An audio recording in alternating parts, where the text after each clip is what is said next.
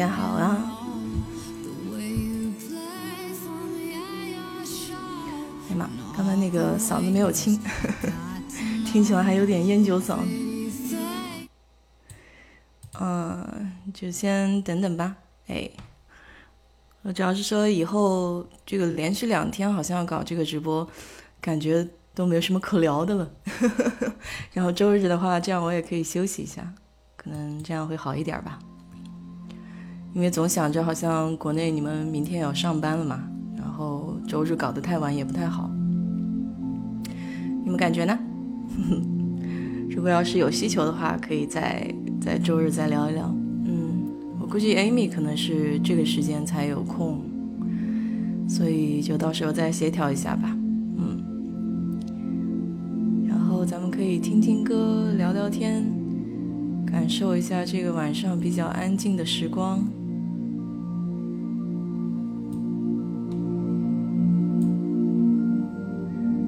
干嘛去了呢？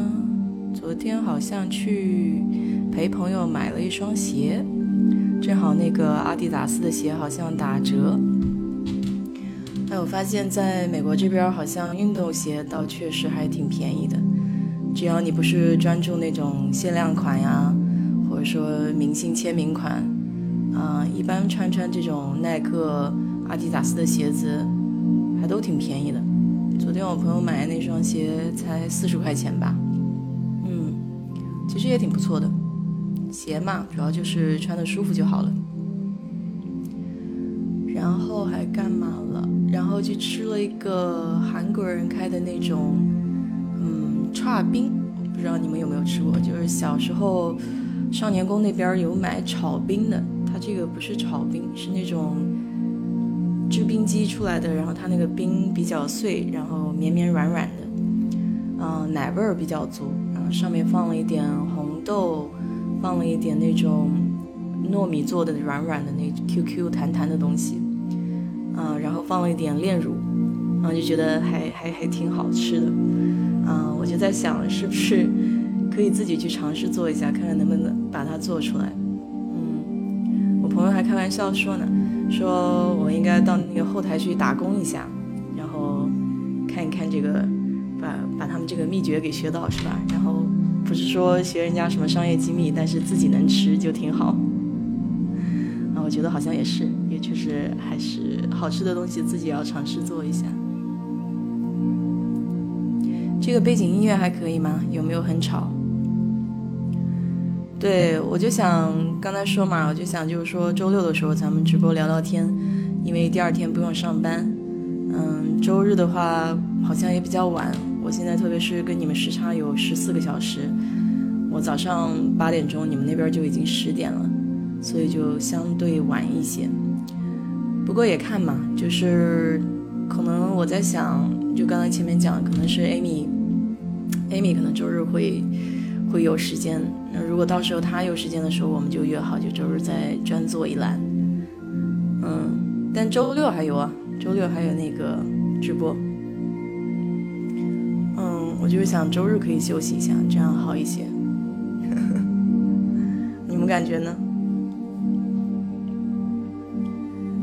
否则这样就是，就像我给一个听友回的是，本身货就那么多是吧？每次天天聊，日日聊，再加上周日还聊，周六还聊，似乎货就没了。总不好就是这种 天天直播是吧？那你们得天天有话题啊，我都我一个人在这努努努努支支吾吾的 也有点傻。我现在有时候看那些直播的还真是不容易，他们每天做直播的还得想想话题啊，想想怎么跟大家聊天，嗯，也挺那个的。那天看抖音上面有一个，就是一个乡下的那个女生吧，然后她就每天做饭嘛，嗯，然后跟家里人聊聊这种家常啊什么的，她就把日常的这种饭桌上啊，从做饭到小孩放学。到跟家里人聊天，哎，放在这个抖音上，还真的很多人看呢。直播带货啊，我没货源啊，卖什么呢？你也直播过啊？嗯，是吧？这直播还是挺讲究这个反应能力的，我感觉。你总不能冷场啊，也不能就是说好像没有话题可聊了。有几个朋友在一块儿的话，就会比较自然一些了。总是一个人说的话，你想一个人的知识知识面也总是那么大吗？哎，不过我觉得你看那个在知乎直播，哎，知乎也有直播吗？有意思。那你可以留个账号，我到时候去看一下，也学习学习。知乎知乎上面有很多文章和问题哈。我看那个喜马拉雅上还有个知乎热播呢，就专门把知乎上面最。问题最多的拿出来给大家分享一下，其实也蛮好的。你想平时也没有那么多时间去看文章，没有那么多时间去了解这个各种信息平台上有什么，这个喜马拉雅提供一个平台给大家空闲的时候听一听，也还不错，是吧？我也是，我也是这个第一次知道知乎还有直播呢，长知识了。知乎直播讲感情，哎呀妈，这个感情可是个大问题，大学问。我记得前几期好像也也也突然聊到这个问题。你才二十三岁就聊感情啊，是不是有点早？嗯，我这个听友群里面有很多嗯家长辈的人嘛，感觉他们过来人可能聊一聊这种感情还挺有点借鉴意味的。嗯，是吗？之后还奖励了你两千八百块钱，厉害啊！挺好的，估计他们一开始做直播吧，这种奖励应该比较，嗯，怎么说呢，比较高一点吧。我昨天还顺便看了一下，啊，因为我妈妈突然问我，他说啥叫直播带货，他都不知道什么叫直播带货。后来我就给他发了一个那个视频，就介绍薇娅和那个李佳琦直播带货怎么起来的。然后后来看了一下，呃，薇娅就是淘宝直播把它推出来的嘛，就是淘宝当时要做直播，然后把这个薇娅算是，嗯，第一波重点培养的对象，然后把它支持起来的。包括还有那个李佳琦是吧？他原来是欧莱雅专柜的这个柜员，然后当时为了要做这个直播这个东西，也是也是就欧莱雅也是全面支持他嘛，然后就慢慢起来了。所以说，直播这个产业现在正好是风风口嘛，然后大家都开始做这种直播，当然也是视频直播要比这个音频直播要人要更多了，感觉是吧？而且我发现好像就是，嗯，你要是仔细观察一下现在做视频的，一般好像还都是露脸的，可能看的人多一些。就是，当然也不是所有露脸的都看的，就是你要有内容啊，有故事啊。这些东西好像人家才会感兴趣一些，是吗？对啊，你不如来聊一聊吧，我觉得挺好的。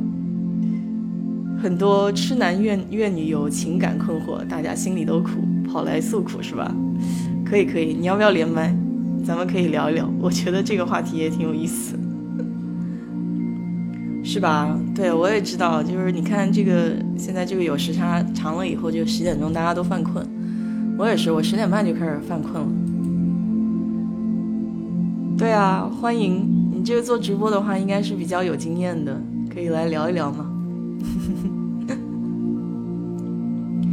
不过你做直播的时候，大家会就是会有人过来问你问题吗？就是然后你就围绕着这些话题跟别人聊天是吗？哎呀，现在做这种情感视频也挺多的。我昨天看到有一个我还挺喜欢的，就是他做的是那种动画吧，啊，动画，然后我觉得好像讲讲故事还挺有意思。非洲小学弟，可以听到吗？可以听到我吗？可以听到，你说吧。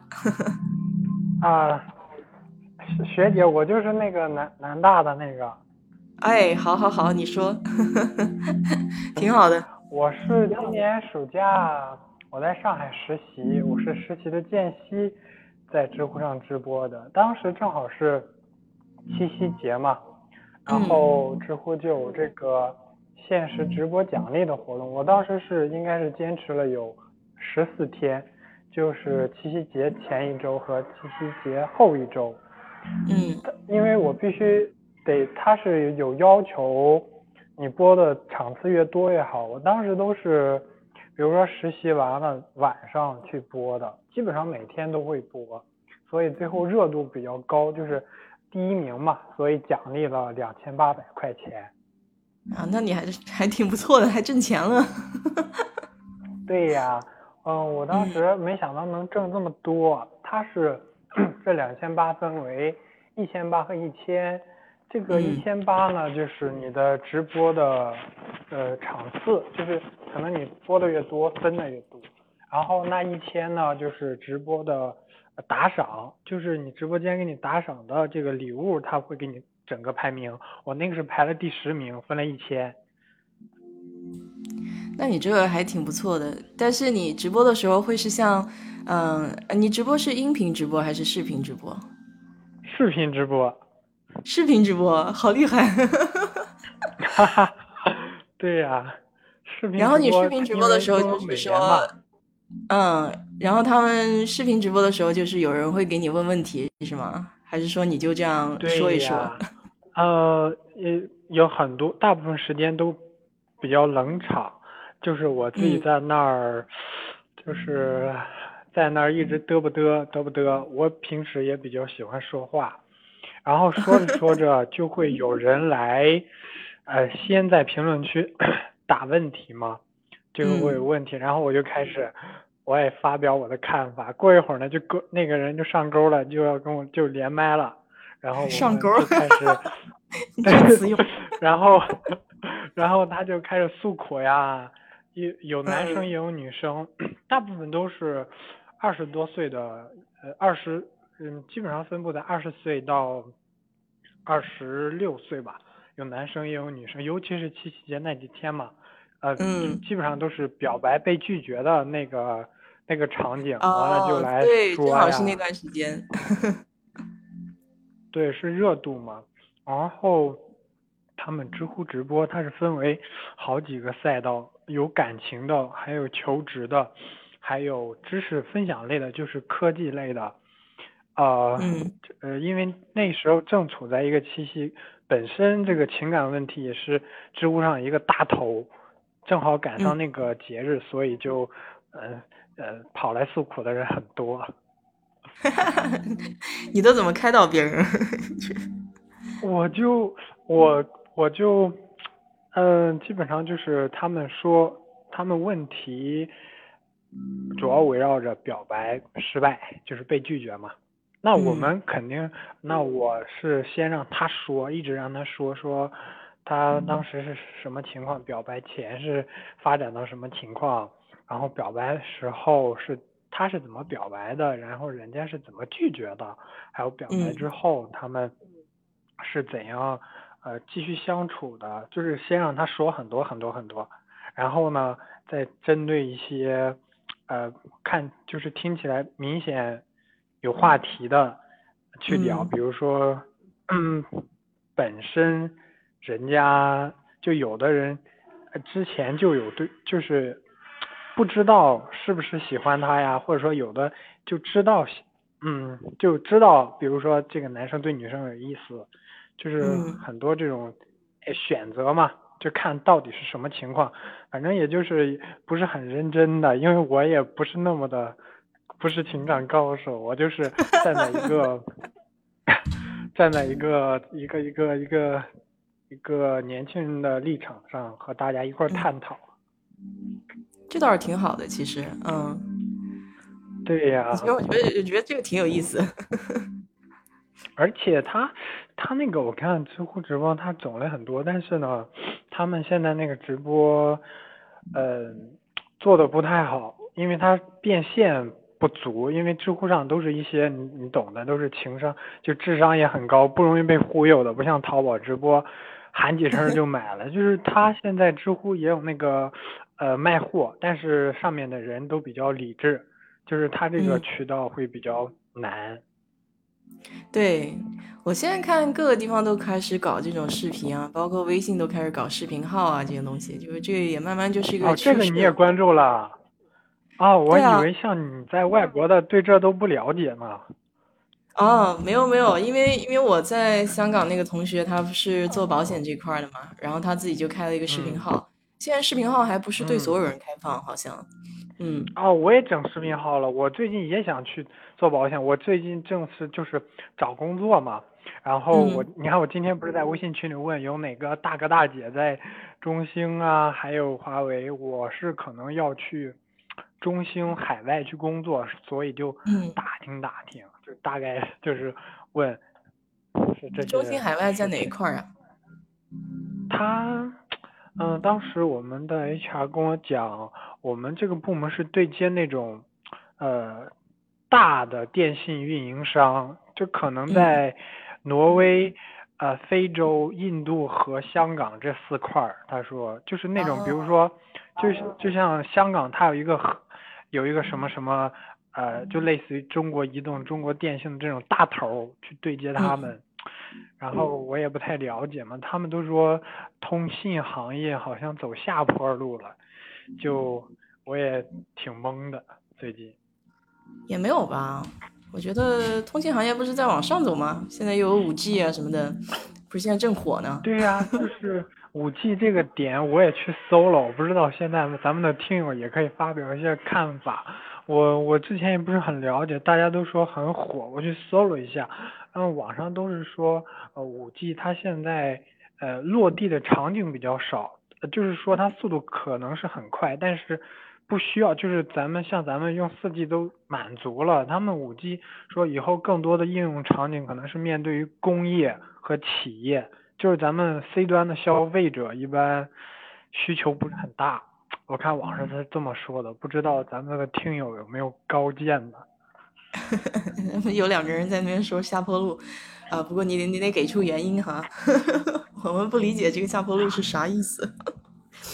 他下坡路就是说，嗯，我在知乎上是，他是这么解释的，比如说四 G 啊，他弄一个铁塔，就那种基基站，它能够辐射五公里哈。然后整个五 G 的基站呢，它只能辐射一公里，也就是，而且它会更贵，就是说五 G 的一个塔它会更贵。这么意思是说呢，如果你从四 G 升级到五 G，那你首先你的这个基基础设施就要扩大五倍，完了还要换，就是每一个都会很贵。所以说这个对于运营商他们来说承担不起，也没有必要去换这个呃这些基础设施。我当时是这么看的。因为它已经建起来了，就是说五 G 的话，可能需要再重新建设或怎么样的。对，而且现在海外它受疫情影响，特别是像上欧洲啊那些可能发达国家，他们都周转不开了，更不可能去做这个五 G。咱们国内现在五 G 整的如火如荼，是因为国家需要有一个新的经济增长点嘛，所以说是咱们国内的政策在推动着五 G 的发展。你像国内最近就有一些新闻说，呃，呃，有一些运营就是某些省份或者某些地市，它强制说把四 G 套餐取消，就是有国家的政策是在推这个东西。如果没有的话，嗯，也挺难了。哦，就是这样的，啊，就有点像，其实有点像电车这种东西，就需要需要国家政府这个大推行。对对对，还有一个哎，我听我听学姐你是做那个石油方面的，我还拿到一个 offer 是那个中石化的，呃，它是这样的，就呃国内是三桶油，这个你应该知道是吧？对，嗯。然后呢，呃，现在国家它是想把这三桶油的管道业务给剥离出来，成立了一个国家管网，就是从去年成立的。然后呢，我当时面试的这个呃，这个叫做就广州的一个中石化的部门，他他给我 offer 之后，他说我们这块业务被剥离出来了，然后就相当于以后要归这个国家管网了。我不知道你对于这个这个管道这个业务，他您这边有什么见解吗？管道业务啊，嗯，管道业务我接触的倒不是很多，嗯，因为如果真的要说管道的话，那我学的那个 LiDAR 就是激光扫描有一点点关系。但是你哎，学姐你也整激光扫描呀？我也是学激光扫描的，我现在是在南大的地海院学那个激光雷达在林业的应用，就是用无人机和地基。你也是学这个的？对，我是到了美国以后才学这个的，就是原来在国内的时候没有接触到遥感这种东西嘛。后来出来了以后，我这边的导师是专门做激光扫描和这个路头的，就地质的结合的嘛。嗯，我就觉得还蛮好玩的，挺有意思的那个东西。嗯。哦，那哎，那我们方向还好接近呢。我们我我我我导师他也是到美国读的是这方面的，完了回来当的老师。然后我们组现在也是做这个。这个 LIDA，呃，但是基本上都是林业方面的。嗯，所以你的这个，你的这个就是相关背景知识跟管道还挺有关的。如果如果他们是想做管道这一块儿，肯定是还要用到这个激光雷达扫描，因为将来，嗯，管道的那个，特别是那个质检嘛，就比如说这个管理这个管道泄漏啊。或者说管理这个管道这个有有有哪方面有问题，呃，不可能再用人工每天去查了，这个效率比较低。所以我这边我也认识有一波人，他们在做的创业项目就是做那种，嗯，叫什么，就是就就自动化的那种测量哪里有这种泄漏吧，嗯，传感器的东西，对，没错，对，哦，对，所以所以我你如果他招你的话。我现在不了解这个国家，就是内内部他招这个东西，他会不会跟你说将来你做的是哪个方向？就是主要是以科研为主呢，还是说工业应用这种为主？应该不会科研，因为他会招博士，我只是个小小的硕士。其实也挺好的，对，博士就太专精尖了，嗯。对，我就现在是，就是这，就是在我其实到就业季也挺。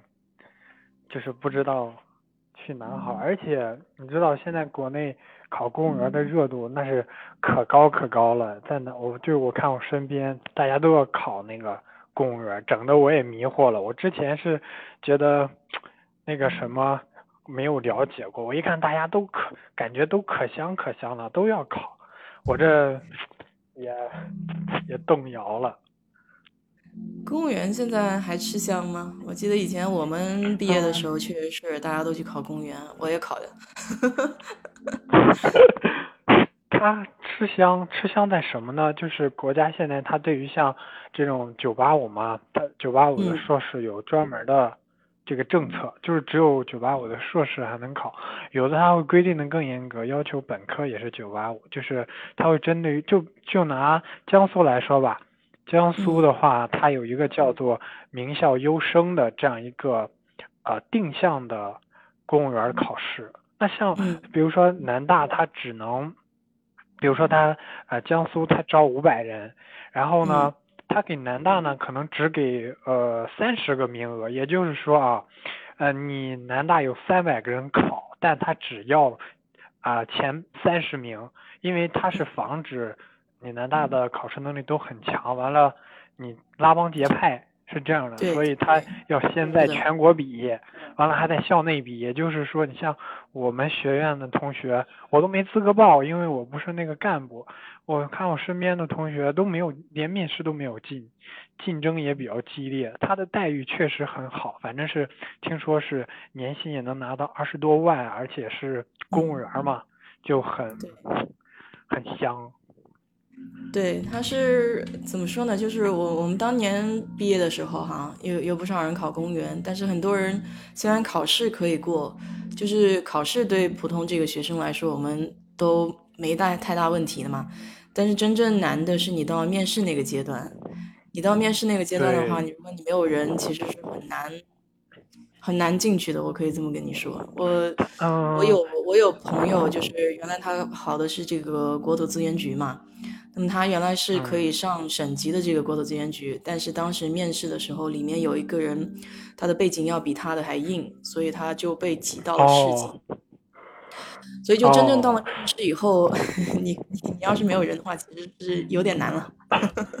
嗯嗯，但是好像据说就是江浙这边非常透明，比如说嗯。他进面试之后，呃是这样的，正常来讲不都是面试的成绩算百分比，然后呃笔试的成绩的加权加在一块儿嘛？但是我看据我了解的，像浙江那边，他就是你笔试完你。进入面试之后，之前的都不算数了，大家都重新在同一个起跑线上，就是他完全，呃面就是给了这个用人单位更大的一个选择权，但是现在好像更加公平，他就是看你的，呃，他是一方面看你的学生干部经历，另一方面看你如果你是理工科，看你的论文发表情况，还有看你一些在机关部门的实习情况，呃，反正江浙这边儿我。听我之前的师兄师姐讲是非常透明的，因为南大它是，它会这种代代相传，它会每年有考上的，他做这种交流会，然后大概的情况就是女生来说，呃，劣势就是优势，男生的优势会比女生大，因为这个公务员嘛，他要男生可能会更多一点。对，可能也是分专业一点，我感觉。呃，我当年同学，我我也希望他能公平公正了，实际上，但有些时候这个东西就看对运气。如果你那一年面试正好碰到一个背景比较硬的，那你几率就会小一些。对，加上如果他要哦是招人数有限的话，如果那一年正好你他又没有什么有背景的人在里面，那可能就 相对要公平公正一点。嗯，我有朋友后来就是就是学地质专业，我我不跟你说，我我有不少不少同学，其实他们也去考公务员了，真正出来以后跟自嗯己本职的专业没有太大关系了，已经。对对对对对，有的不限专业。对，这就像就像刚才他在这边讲的，说体制内不太管你专业，就是你学什么，其实跟你出来做的东西，我完全不一致，不对口 对啊，现在是，而且现在他南大他像硕士毕业嘛，他要发文章的。我现在毕业要求还没有达到，还我嗯投了一篇 N S C I C I，但是审了两个都快两个半月了，还在 under review，还在那审，我都有点儿，唉，有点儿忧心中忧心忡忡的。你你就是你可以问一下你导师这种情况的话要怎么办，是不是需要写信去催一下，就是最起码不能影响你毕业找工作这个事情吧，嗯，或者这种事情也可以跟导师商量的，啊、我嗯，我现在不知道国内是怎么样，但当时我们这边有人是可以先去工作，就是工作单位会给你有一个叫 conditional offer，就因为你还没有拿到嗯学位嘛，吧？对，明白。嗯好像现啊国那个中兴好像也是这样，就是说你比方六月份毕业，你十二月份之前拿到就可以。当时嗯我投投这个期刊的时候，老师也是想先冲一个好的，他说先冲一下吧，看这个投一个好一点的期刊，不行的话再投一个水一点的。所以嗯老师的规划也是这样的。那你可以跟他商量一下，就是说，呃，你的时间段在什么阶段，然后就不能影响工作大事儿嘛。其实有些时候你这个工作到到一个阶段以后，你的那个他们叫 priority，就是你的优先级是不一样的。你这个快毕业的话，你的优先级毕业是首要，对，然后但是工作也是首要的，就不能让这个文章卡住你毕业找工作这个事情。嗯。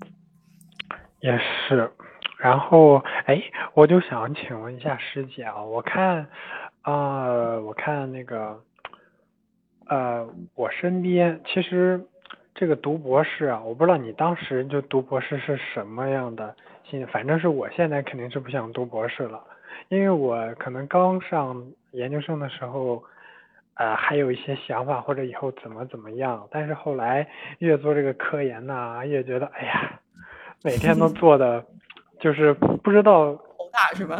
就是没什么头绪。对对对，然后然后你当时是怎么想的去读博士？我当时我以前节目也说过嘛，就是你到美国这边来，你不念博士，你没有那个敲门砖，找工作比较困难。所以这也是为什么这么多中国人过来，咱们走的路是差不多的。嗯，大多数都是念了博士再去找工作，念硕士找工作的很少。嗯，主要在美国，它这个情况比较特殊，并不是说我个人很愿意去念这个博士，其实我也不是做科研的，我可以这么跟你说。哦，你要是包括。其实，其实我真的回头再看一下我师兄哈，哎，我不知道你认不认识王博啊？嗯，我大师兄。王博是是地科的吗？地科的，地科的，对，嗯。然后地科的我不太熟悉。对对对，我知道我们俩专业不一样。我大师兄，我大师兄当年也是，就是他去国外，嗯，大概念了一会儿，然后又回南大去做教授了嘛。现在，所以他他这样的呢，其实他是一条路要走到底的。就是说，他对科研本身比较感兴趣，然后他也愿意在这个上面花时间，最后走的也是教授的那个路线。嗯，我觉得你早一点，在你研究生阶段，你早一点认识到自己对科研有没有热爱，有没有兴趣，能不能有一条路走到底，这个东西还是有一个清晰认识的。像我的情况呢，就是因为出国嘛，没得选，就是你你必须得念博士，否则你出来比较难找工作。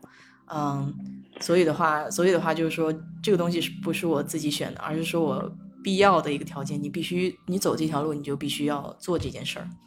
嗯，所以是，如果你要是出国，也是，对，如果你要是出国的话，那博士就是你必经阶段，你就是再不喜欢，想要走出国这条路，你硬着头皮咬着牙，你也得把它拿下来。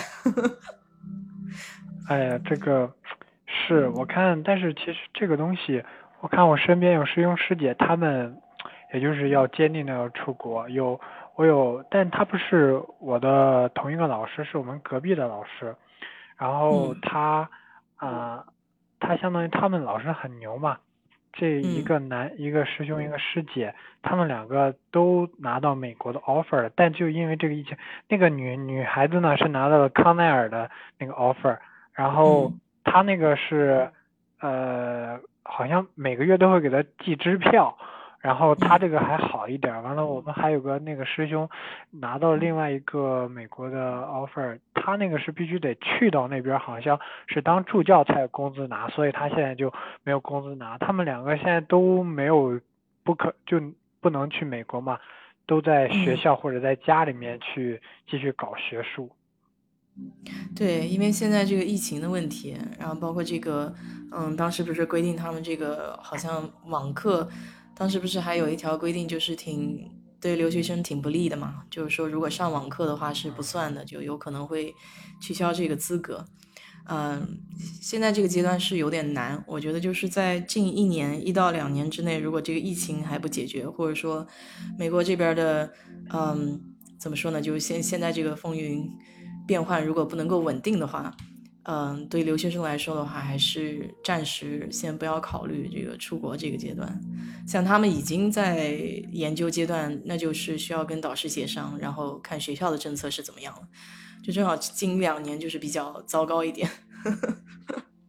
对呀，这个疫情整的就，如果像我这种去海外工作的话，也挺难受的。也就是你外面的经济形势也不好，那你做生意，嗯，也挺吃力，拿拿拿项目什么的也挺难。完了，可能还有疫情的那什么。我前两天还我妈还跟我视频来着，就一开始我妈可能对这个不是很了解，她说可以，然后前两昨天吧跟我视频，她就问我，哎呀。就是一仔细一想，而说我要以后要出国，虽然说可能我这真的，假如说去的话，还有一年多，他他说着说着眼眶就开始湿润了，就一想自己的儿子要跑去那么远，我看我妈那眼角都有点想想哭，然后嗯，就他们也很担心。对啊，因为你想。就是这不是像国内两个城市之间说一下我飞就飞过去了，对吧？如果你妈想要 真正就是说看到你，不是说视频这种东西啊，虽然现在通信也很方便，但是他总是怎么说呢？小孩在外面，家长总是很担心的嘛。遇到个什么事情，再加上如果你的性格又是那种报喜不报忧的，就没有办法知道你在外外面遇到什么事情，真想帮也帮不上忙，所以他们肯定会担心，还是希望小孩在自己能够得着的地方比较好嘛。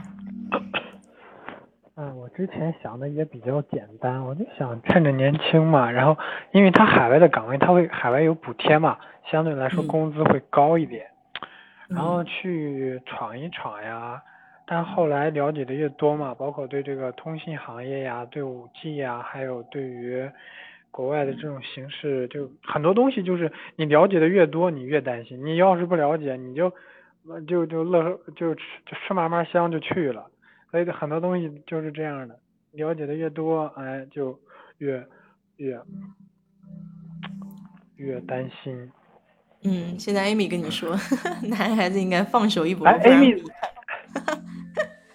Amy 应该上，Amy 姐姐，Amy，哦，我哦，Amy 姐姐，我跟你说，我跟你说，就是我我每天晚上都要听你的这个，就是这个这个回放嘛，或者什么去睡就睡觉，就是我我之前是睡觉会听那个《武林外传》那个有声书，听了很多遍，然后我现在睡觉都是都是听听你的这个节目，然后入睡，定个六十分钟或者是三十分钟，助眠效果非常好。尤其是我看听那个。Amy 姐姐，听 Amy 姐姐，就是有时候你们两个唠嗑，哎，听着听着我就睡着了。嗯，对，就是我俩在一块就聊聊家常嘛。嗯，他在那个拉斯维加斯那边，Amy，你要不要上线跟我小学弟聊一聊，给予他点建议？嗯，实际上你正好也处在一个比较关键的时刻，就是你毕业了，开始对工作呀，或者说怎么选这条路怎么走，对。所以最近，对我我就是我我是一个什么样的人吗？是一个很难有一个自己的主意。我我就是也会有，就也有一个，比如说我考研，我就挺坚定的。但一般来说，我很难有一个自己特别清晰的清晰的主意。如果一旦我没有一个很清晰的主意，就是特别说坚定要干什么事，我就特别容易受影响。就比如说，我看我有同学去互联网的，我也去面试，我也去实习；有同学要考公务员，我也想考；然后有同学要去做这做那，我都想试一试，但是没有特别坚定的一个方向，就就特别容易什么都想抓，最后都抓不住。对，但是我我倒是觉得，就是说你，因为你现在还年轻嘛。其实你多去尝试一些倒也好，但是在这个尝试的过程中呢，就是你要慢慢寻找到哪一项是你真正比较感兴趣的，就是你你觉得你自己会坚持做下去的一件事情。嗯，还有一点就是我我自己是这样的哈，其实地质并不是我最喜欢的，嗯，我我也并没有说这个对这个专业有多热爱，所以我一直做这么多年。哦，我当时我。不怕跟你说句实在话，就是当时这个南大可能地质专业算是比较冷门的，所以它的那个录取分数线要比别的热门专业要低，也就是相当于当时要一个好的品牌的学校的名字嘛，但是专业就选了一个冷门的，对吧？嗯，当然我爸是这个专业的，所以也算是也算是就是说找到一个熟悉一点的吧。那那进来了以后，其实我并没有那么喜欢这个专业。我觉得美国这边大学比较好的一点就是说，他给你二次或者三次或者无数次重新选择的机会。就在你念了这个专业以后，你觉得自己并没有那么热爱的时候呢，你可以尝试去看一下其他的。但并不是说这个无限制的完，每次都在尝试新的东西，每次往下跳，你总要找一个地方能够坚定下来。就是你你你可以在一开始的时候给你一个宽口，去去试一下。然后在这个过程中呢，选出相对你比较喜欢的几个方向，然后再慢慢深入的去了解。就是你你知道是一个开口到闭合的阶段，对吧？就是，嗯。然后包括你像你又不是很喜欢做科研，像像我就很清晰的了解我自己是走教授这个路线，哪怕我回学校，我可能也是做讲师，我不大愿意就是去花这时间去钻研去做科研，这个我也不是很擅长，我也不喜欢，就不喜欢的东西你就坚持不下去。在你找不到你喜欢的东西的时候，你做一个淘汰方法，把你不喜欢的东西先去掉。你你一定知道你不喜欢的，比如说编程这个东西，我可以去学，但是我一定知道我不会坚持做这个事情的，所以我不喜欢的东西是很明白的。你把它淘汰出去，对，然后再慢慢。我当时也是，我当时也是，呃，基本上我面试所有的岗位都跟我的专业相关性不大。呃，基本上每次面试，他们都会问我一个问题，说，哎，就比如说你本科和研究生做的这个专业性比较强的工作，那你现在为什么来做销售，或者是做运营？因为我很多面都是销售的岗位，我就开始跟他讲说，首先我的性格呀比较 open，然后大家都认为我是一个呃比较会社交、比较和别人交流的人。另外呢，就是。嗯，我们这个专业性确实太强了，强到你只有读到博士才可能出头。我就跟他这么讲，包括，嗯，但是呢，就像我刚才跟您说的，我我就了解，我想去了解，比如说这五 G 啊，通讯，我也是在很多渠道找到了很多人，比如说在知乎上呀，在一些 LinkedIn 呀上面找他们在中心工作过的，但是我就发现。我这个岗位呢，它有一个特点，就是基本上，它就是如果把你分配到海外这条这条战线上，就有两种情况，就是你做的很好，那你肯定是你一直要坚守在这里，因为你做的很好，你在海外你升升职的这个机会更多，因为很多人都要想回国嘛。就是如果你做的很好，你很有可能会一直想做下去，因为你升职。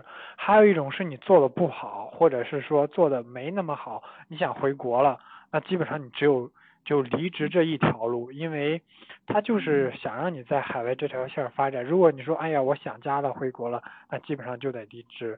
所以说我看我找到了很多像刚才，呃陆浩赛车这个这个姐姐呀还是。哥哥呀，他说他们一定就是说做这个岗位有一些风险的，就是他不是那么稳，他就是说，呃，可能你做个两三年啊，他这个工资会高一点，可能就你得去换赛道了。那么呢，你做一个销售或者是说做一个跟通信方面有关系的岗位的话，他他专业性也很强，对吧？他就是围绕着通信的那些知识去做销售，所以说可能换岗位也不太。也不太不太容易，我我也是这两天加了一个，在微信上又加了一个，他也是在中兴和华为都做过，然后我我就基本上我问到他们虽然都离职了，然后我问他们怎么样，他们都说啊，对于年轻人来说是一个很好的去海外是一个。很好的锻炼自己的机会，他们虽然离职了，他们都是这么说的。然后包括那个姐姐，她也是，她我看她现在好像是在新西兰，她已经移民到新西兰了。然后她也在做有关移民方面的创业啊，她也做视频号啊什么的。其实我觉得，我其实我分析我性格里面就没有说我一定要稳或者怎样，我就是我本身我就心里想的就是。不要在某个岗位上做很久嘛，包括我在准备公务员的时候，我也很疑惑。我就说，其实我并不想在一个地方做很久，就像公务员这种，就一整整个二三十年，我就就很矛盾。一方面是说大家都在准备，都想考，都觉得很香，那你不准备就觉得失去了一次机会。但是我又一想吧，它跟我的这个自身的定位和想要的东西又不符合，就特别的摇摆。那你这个性格不适合在公务员，公务员的岗位基本上就是退休岗位。你你在这个岗位上，为什么那么多女孩子喜欢去做公务员？就是因为它稳定嘛。这个而且在国企这个体制内干活的话，哎，有很多其他的就是让你。头疼的，他不是在做事儿，他是在做人，所以所以说我感觉啊，听你描述了以后，其实你这种性格比较适合外企，嗯，还有个就是说，国家就像这种电信，它比较在海外有市场，需要到海外去拓展一下的，那你就适合自己去折腾一下。嗯，因为外企的话，它是这样的，就比如说我自己单位，嗯，在好的光景的时候啊，现在光景不好了，就是另外一话。好的光景的时候，你你想要转行业，你想要不做这个本职工作，对你想要去去去去别的这个国家尝试一下其他的机会，在外企是最有可能的。嗯，我们公司里面，我可以跟你说，我们公司里面他都不太怎么，虽然虽然。需要有一些专业的这个背景，但是他不是那么限制人。比如说像我们做这个数据管理这边，我告诉你，我我们这边就还有念音乐出身的，嗯，就什么背景都有。嗯，就是说他看中的一个综合素质吧，专业技能有些有些技能它是可以后期培养的。就如果不是专业性那么强的话，嗯，像销售这种东西，像你刚才讲的销售这种软技能，反倒是。比较需要重点培养的，因为不管不管在任何的岗位，这个技能是通用的，就是一些通用的技能，你反而是要去重点注意。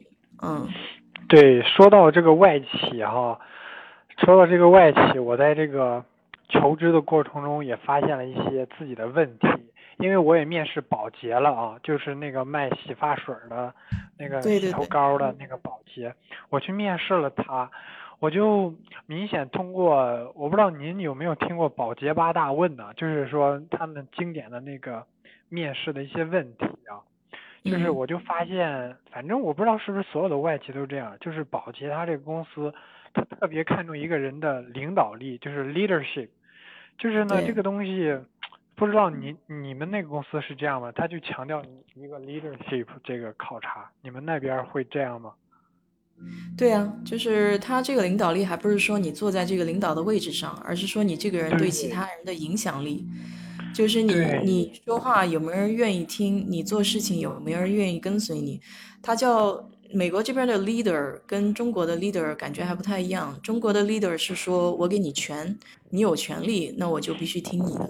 但是美国这边更讲究的是，你哪怕没有权利。有没有人愿意听你的，就是说你的你的这个 follower，对你有没有这种影响力很重要。就是这样的，我就在面我我就没有这个 leadership。其实他这个保洁，他就最看重这个。他面试呢，他就是在问你，比如说他问你说啊，请给我们讲一下你在过往的经历中有没有领导一个团队去做了什么让你骄傲的事情，我就。使劲想想想就没有，我从小就没有说去培养自己的这个能力，就是大家，我爸妈也从来没有注意过去培养这个东西，可能做很多事儿我都是说怕麻烦呀，或者是说，因为我是一个怕麻烦别人的人，其实我就我感觉就这点就注定我不太适合做一个领导，就比如说我在我们在一块儿做很多事儿的时候，我就会担心说。哎呀，我能做的我自己就做了，就不要麻烦人家，或者说我们合作做一个事儿，可能他不够积极，我也不太好意思说，哎，你去给我做，我就不会这样，我也不会说去引导这个团队会怎么样。所以说我在他是有两轮面试嘛，第一轮面试刷的人比较少，我过了，然后第二轮面试就在那个。那个紫峰大厦，那个那个绿地国际那个地方，哇，那个大酒店，我第一次去那么高档的那个酒店面试，然后这就是就是我去之前，我通过他之前对人的考察的这些东西，我就知道我肯定没戏，但是我就想去体验一下嘛，果真他们就是问这么一些考察你的领领领导力，你的说服别人的能力，就是。我这些确实是没有，然后虽然最后确实是没有通过，但我我也给我引起了很多思考嘛，就是在以后做事儿的过程中，我真的是觉得这个东西还挺重要的。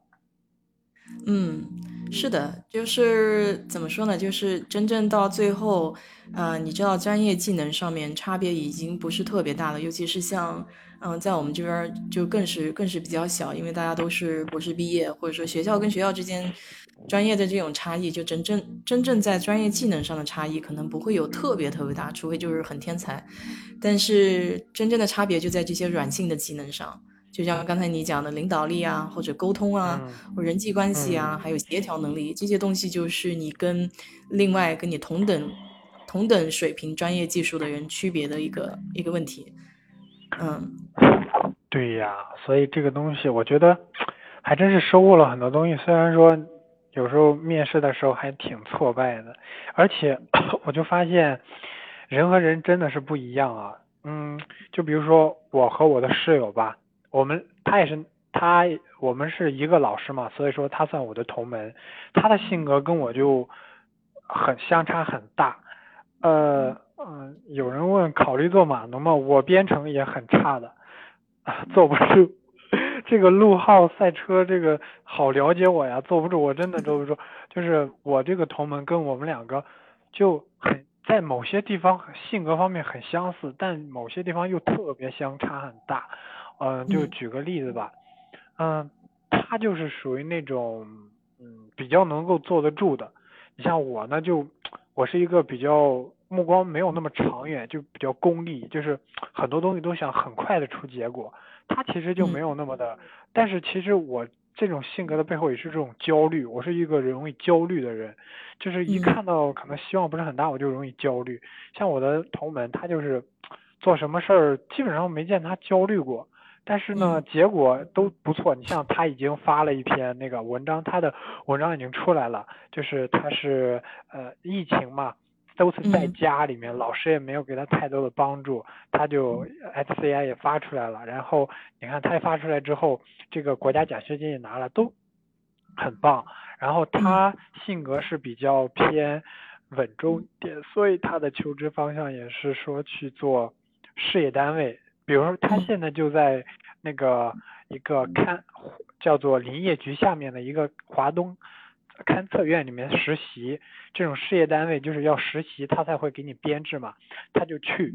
包括我发现他在求职的过程中方向也很明确，他就是要做一些跟技术 我们专业相关的，然后呢最好是稳定一点的事业编，然后他也考虑在考公务员，就是可能大家之前。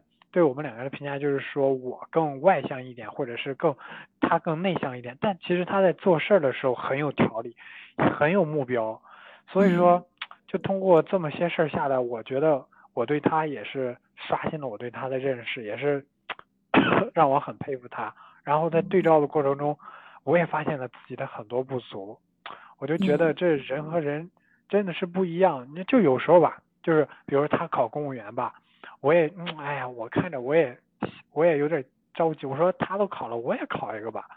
但我有时候就扪心自问，我说我想要的真是这个吗？我又想想又不是，所以在复习的时候也没啥动力，就是摇摆摇摆。对我，我是觉得是这样，就就像这个 罗浩赛车讲的是吧？嗯，其实销售这个岗位是比较锻炼人的。而且像我们前面讲的，就是说领导力啊这些东西，不是说后天不能够有的，有一些东西是天生的，比如说沟通，沟通啊，或者说这个协调能力，有一些天生的因素在里面，但不是说他没有技巧。有很多东西在你以后工作工作过程中，如果能遇到一个贵人，或者说你你去对比别人，看看别人身上的这个闪光点的时候，你也可以慢慢去朝这方面走。如果你真的觉得那个比较适合你性格的话。嗯，但技术这方面呢，其实讲到底了，也要有也要有能说的东西。呃，我一直觉得我比较欣赏的人哈，欣赏的领导是那种他有过硬的技术，他是从基层走出来的，有过硬的技术，然后他又有领导领导力，然后又可以识人，懂得用人，这种管理管理人员呢，才是我比较欣赏。就光会说，光会就是说指挥人干活，然后他不懂技术呢，这一类人我觉得也不行，他也走不长远。嗯，对，那其实可能我这个中心这个岗位，它就属于什么呢？叫做 marketing，呃，技术就是 MKT 技术，它其实不是属于一个纯销售，因为它我们他们这个华为啊、中兴啊，它搞这个营销是分为三个部分。一个部分就是纯就是搞销售的那个叫客户经理，像我们这个岗位就是说叫做啊 MKT 技术，就是把我们的技术和方案讲清楚，对吧？就是把这个技技术给他讲清楚。还有一个部分就是搞那个售后的，就是把东西卖完之后，你把它把它安装好呀，或者调试好。所以像说他当时 HR 跟我讲，也是入职之后先要培训三个月到六个月，就是要学这些通信的技术，然后在呃营销的时候要把这些呃讲清楚吧。其实这里边还有个小插曲啊，就是他们现在中兴它是全球营销嘛，它分为像非洲和中东分分成一大半儿，完了啊这是一块儿，然后像欧洲是一块儿。呃，欧洲和呃美南美洲是一块儿吧，还有东南亚是一块儿，中国是一块儿。一开始呢，捞我的部门是非洲和中东的，就是这个部门把我的简历给锁定了，然后他就相当于锁定之后，其他的就捞不走了嘛。然后呢，是有一个那种呃，相当于宣讲会吧，就基本上我的面试流程走完了，就要发 offer 了或者怎样，他就有这么一个。宣讲会我就去听了，听完之后我说，哎，还有另外一个部门，就是我我现在所在就是给我 offer 的部门，它就是像我刚才跟您说的一样，它是一个对接全球的那些大的运营商的部门。哎，我说这个好啊，这个他们对接的都像像德国的电信、法国的电信这种，对技术要求比较强一点的。我说，哎，这好啊，那我与其去非洲卖那些三 G 啊，就是他们那边不需要，就也没钱买那么五 G、四 G。我说卖这些落后的技术，那我倒不如说我去整这个五 G，然后那个时候我就这个脑海就开始整运转这个事儿，我就先去沟通嘛。我先找了这个现在这个部门的领导，我跟他沟通说，哎呀，咱们这个部门是不是对人才要求很高呀？这个技术是不是？他说也不是，就看你一个综合能力。哎，我一看有戏，我就又去到我原来那个部门，跟他跟那个领导说聊，我说啊这个。咱们这个技术可能是嗯挑战性不大，如果在国外，我觉得可能太没有打发时间会很难熬。我说我又是个闲不下来的人，他一开始也说说不想让你走，因为非洲确实不太好招人。然后我就是说我现在就是这样，然后他把我简历解锁之后，我再去面试。当时也是我这两方沟通之后，我还要跟那个。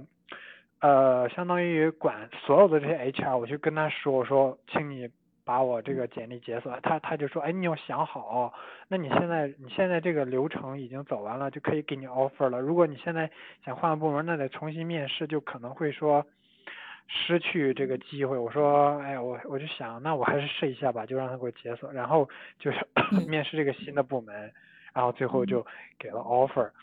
就我也不知道。就是很多东西都是临时或者是怎样，我也不知道我刚才说这么多多东西是想表达什么，说着说着我都忘了。没有啊，就是我觉得挺好的，最起码讲一下你这种经历嘛，就是说在在找工作的这个过程中，首先你要对自己有一个清晰的认识，包括将来你自己想做什么。如果你目前还没有什么目标的话，尤其像你年轻的时候，呃。你你知道你自己的性格是什么样的，你知道你不喜欢什么，对吧？所以你这个东西如果能拎出来的话，那剩下的那一部分里面你挑一挑，剪一剪，然后包括你讲的，你你看到了这个，最后看到了这个有跟国际市场接触的这个机会，那就说明你有这个意识，想要去锻炼自己某一方面的能力嘛。所以我觉得也蛮好的。嗯，那你这样，而且包括你跟各个嗯叫什么部门去沟通协调去解锁。你给自己这个叫什么？这个自由度，再去尝试一下别的东西，这些都是比较好的经历。就将来你讲起来的话，在广找工作的这个过程中，你回头再看一看这些经历，都是非常好的回忆。嗯，对啊，没错，就像那个 陆豪才是讲的，不要怕，大不了试错又何妨嗯，哎，那我想请问一下学姐啊，就比如说你有没有过这样的经历，就是。人嘛，总会和自己的同辈进行比较，对不对？可能是说你是这样一个性格，他是那样一个性格，但是人家发展的可能就会比你好。那就是如果说你真的碰见了这样的事儿，或者是这样的经历，你心里会有什么样的感觉呢？嗯，首先我不跟别人比，我这个人性格就是这样，我只看自己，我我不看别人。我我我我不知道你小时候有没有这种经历，就是我我爸妈哈属于老一辈比较传统的，他们我妈有些时候还会拿我跟别家的孩子比，但是我从小就会跟他说，我我不喜欢这种形式，就是我不喜欢跟别人比。嗯，虽然就是说同行同辈有比我强的做得好的，那你就看看为什么别人会比你强比你好，你找一些他们。可能就是说你能够借鉴又能够应用的东西，而且人跟人总归是有差别的，每个人的经历也都不一样。我觉得没有什么可比性。如果真正想要做的话，你就对比自己，就是自己怎么过来的，就是自己有没有在成长的这个道路中学到一点东西，然后对比昨天的自己，你有没有进步？我觉得这样去看的话，就会比较怎么说呢？就是说自己心态也会好，然后你也会有一个向上、比较上进的一个阶段。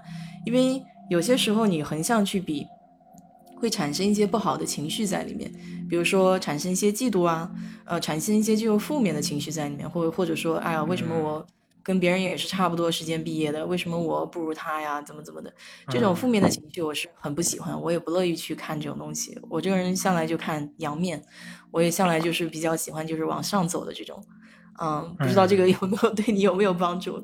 可能也是看个人个人的性格。嗯，对，我觉得可能和个人的性格关系很大。我就可能跟你不一样，我是因为我就是从小从农村出来，然后可能个人的性格我不能，我不知道称之为要强，我也不是要强的人，但是我就特别喜欢和别人比，我就控制不住。嗯，就比如说，嗯呃，从就上学那会儿啊，我就讲讲。啊，我考过班里的倒数第一名，那啥情况呢？就是我们我们高中是一年一分班啊，然后像呃高一的时候，它是文理不分科嘛，我是属于那种综合能力相对强一点的，文理不分科的时候我考的挺好的，然后又分就是分到了高二的时候分，但是高就是高二的时候分到了一个特别好的班，就是那种班级的前五名都能考清华北大的那种班里面。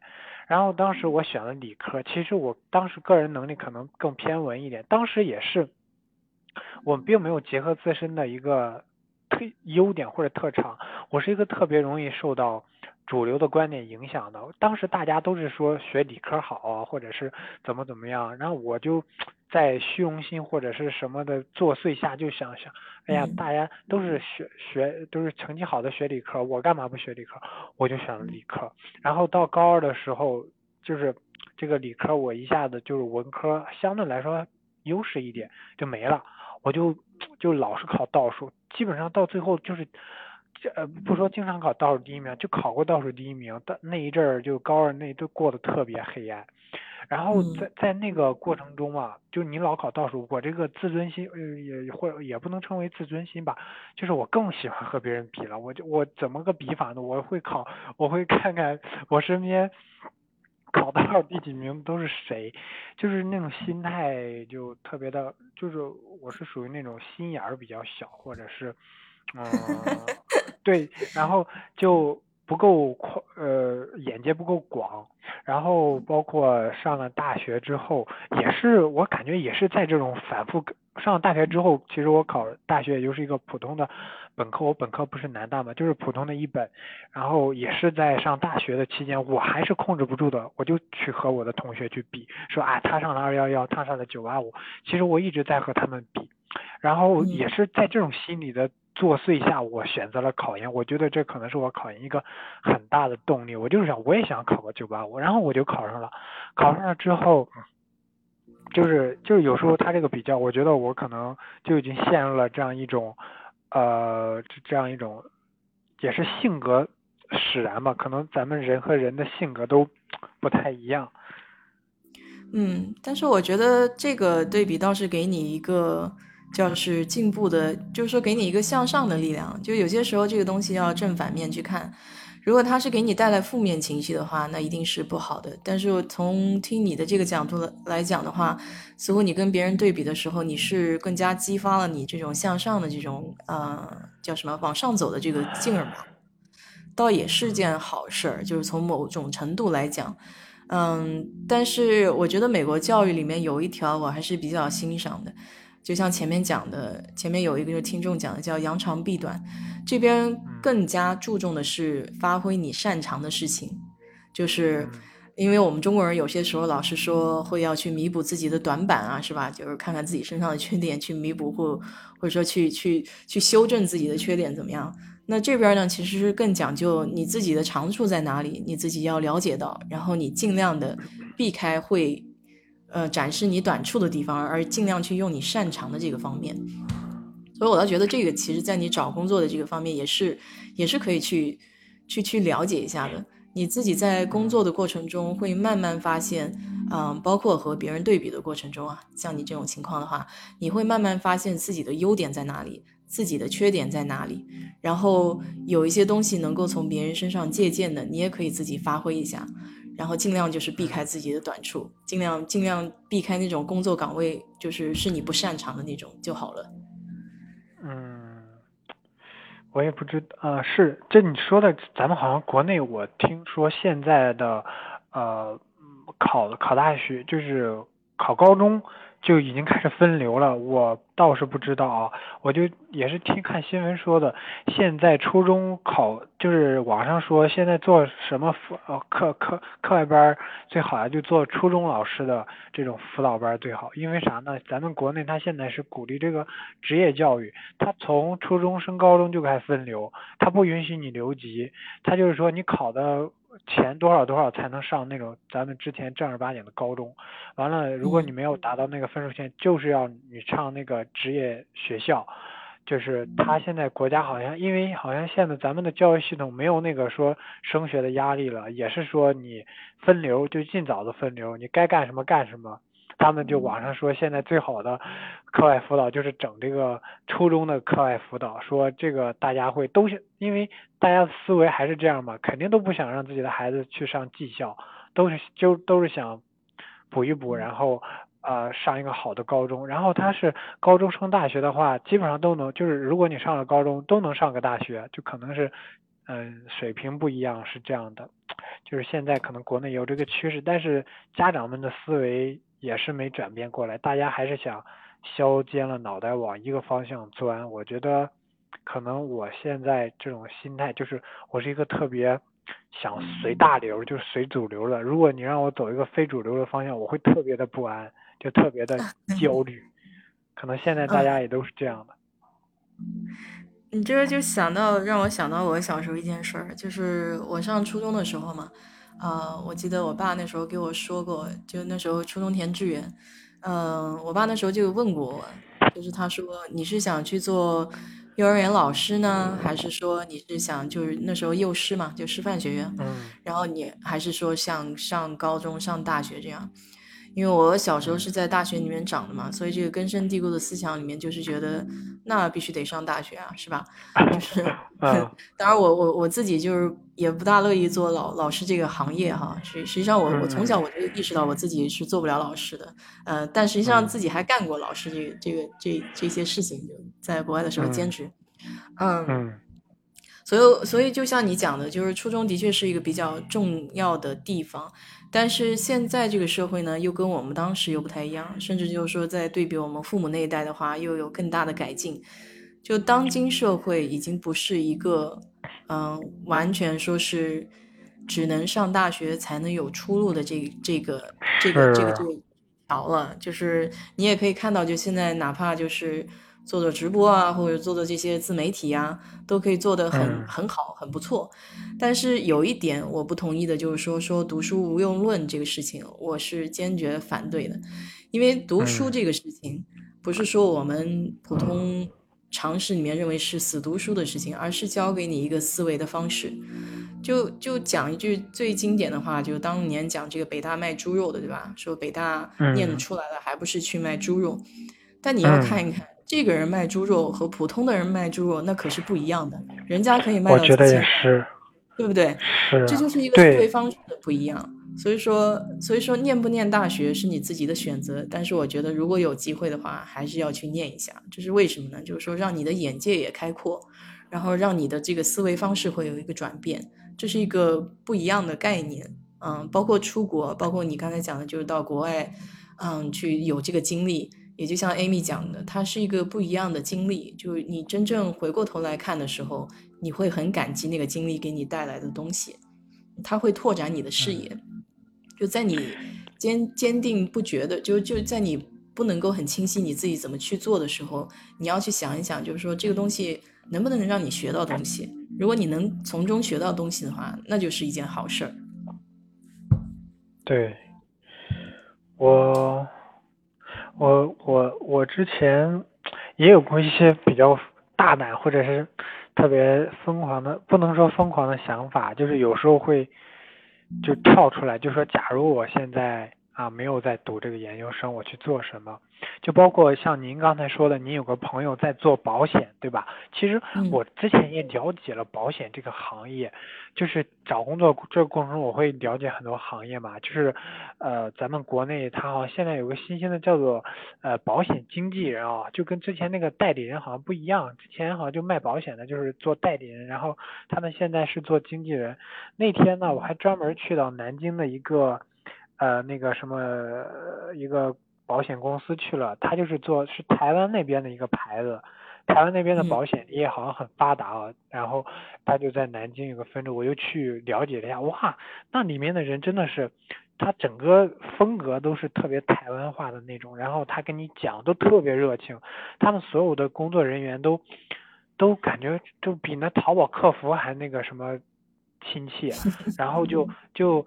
就就跟就跟你讲啊，然后还是那种台湾腔，就跟你讲啊，说是好同学呀，怎么怎么样，怎么怎么，然后就就是让人感觉哇，真的是这样。但是他那个有一个缺点，就是说他们那个行业一定要有自己的人脉才行。就比如说我这是刚毕业的去，基本上就就就直接就可能就挂了。就是他们那个行业就是要招下线儿，完了有自己的人脉才好做。但我觉得确实是一个很好的。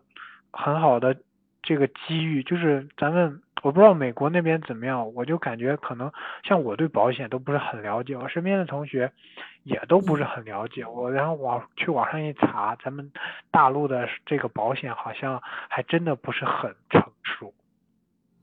嗯，保险这个行业呢，在国内它是，嗯，怎么说呢？就就经历过一个不太好的阶段吧，因为当年。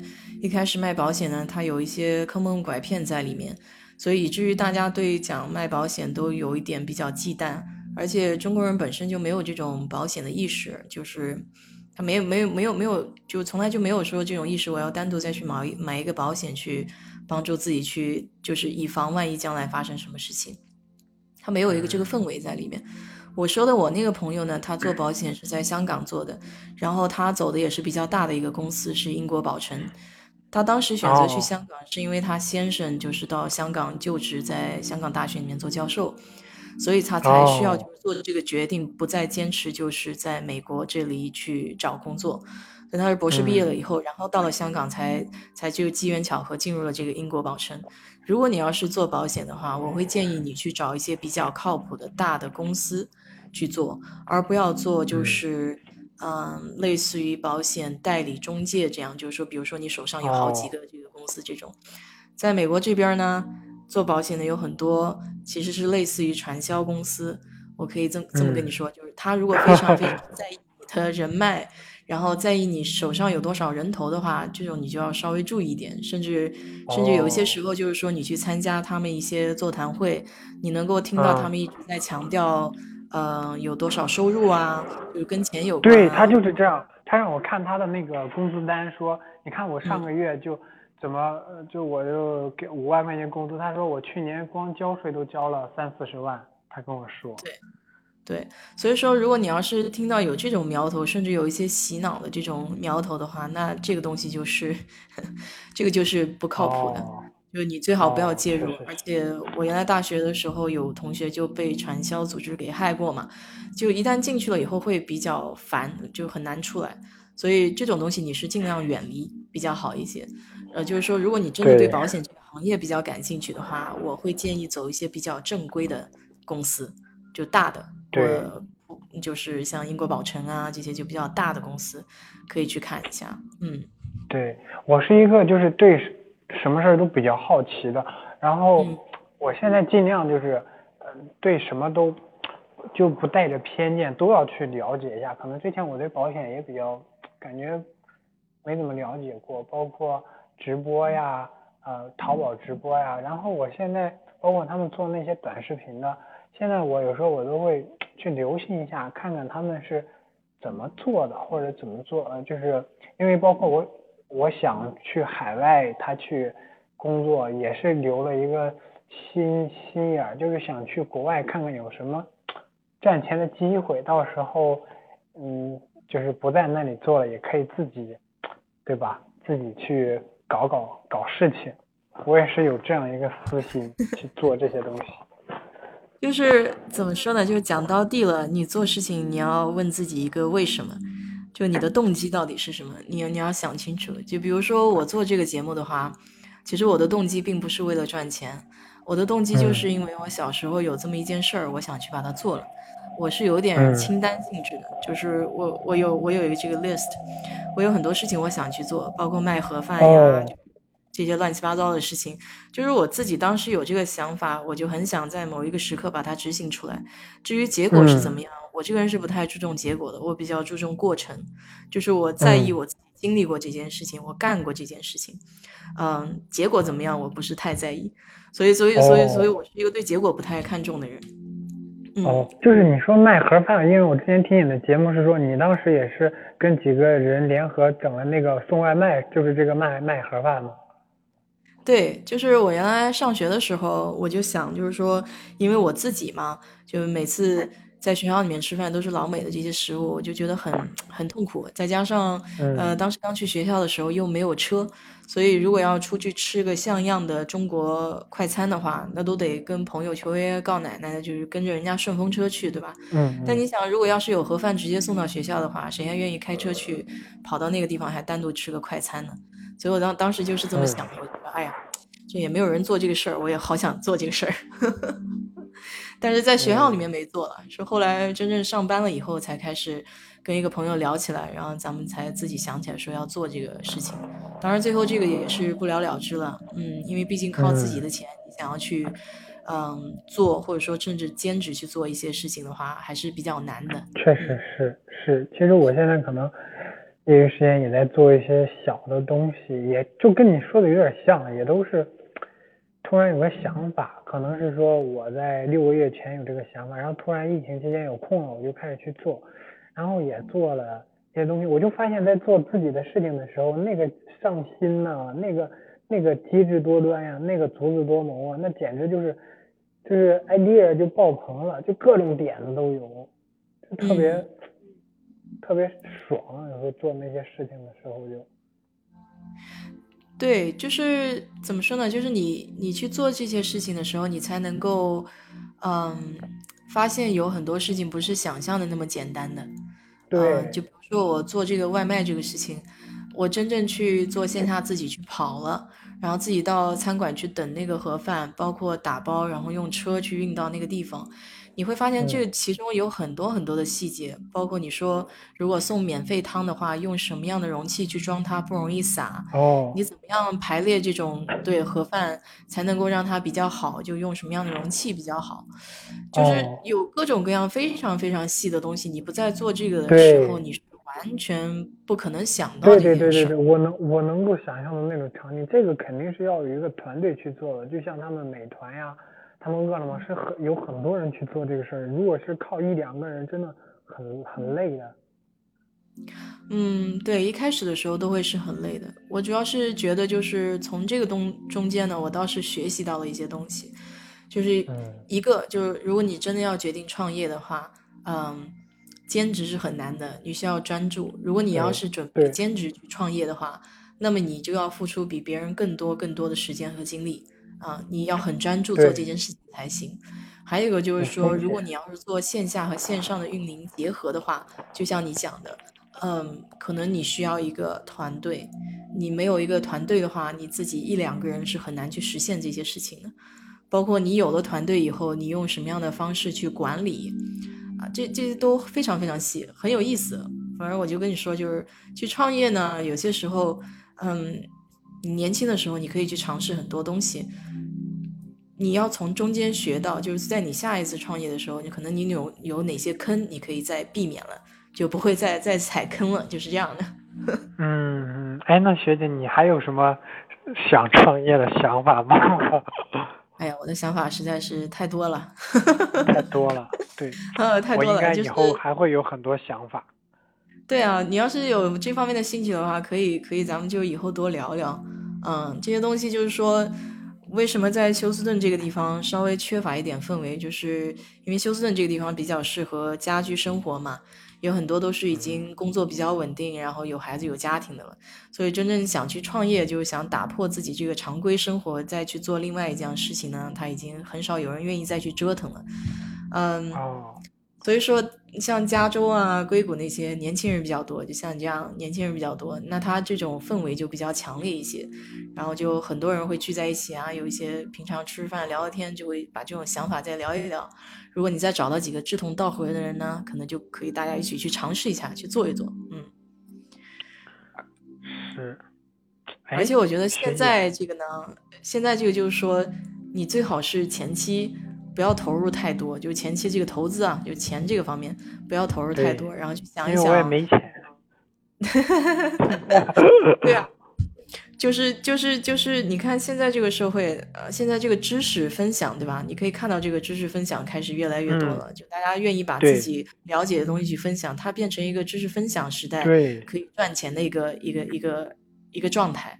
嗯，你倒是可以看看这方面有哪些东西可以去帮到别人，就包括你刚才讲的这个情感情感咨询这个东西，对吧？你自己可能平时都没有想到哦，给别人一点建议，或者说帮别人分享一些安慰一下别人，都可以有钱赚。就现在这个社会已经超出你的想象了，对。对，真的是。嗯，哎，学姐，我不知道，就像你现在会有焦虑吗？就是无论是生活呀各方面的，你会有这种焦虑吗？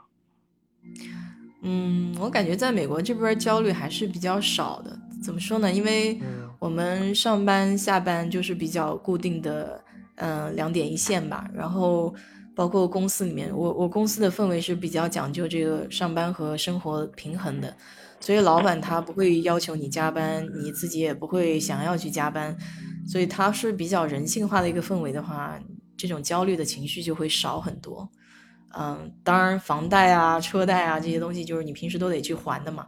就是你你自己把它计划好了以后呢，呃，我感觉我感觉我的焦虑还是比较少一些的。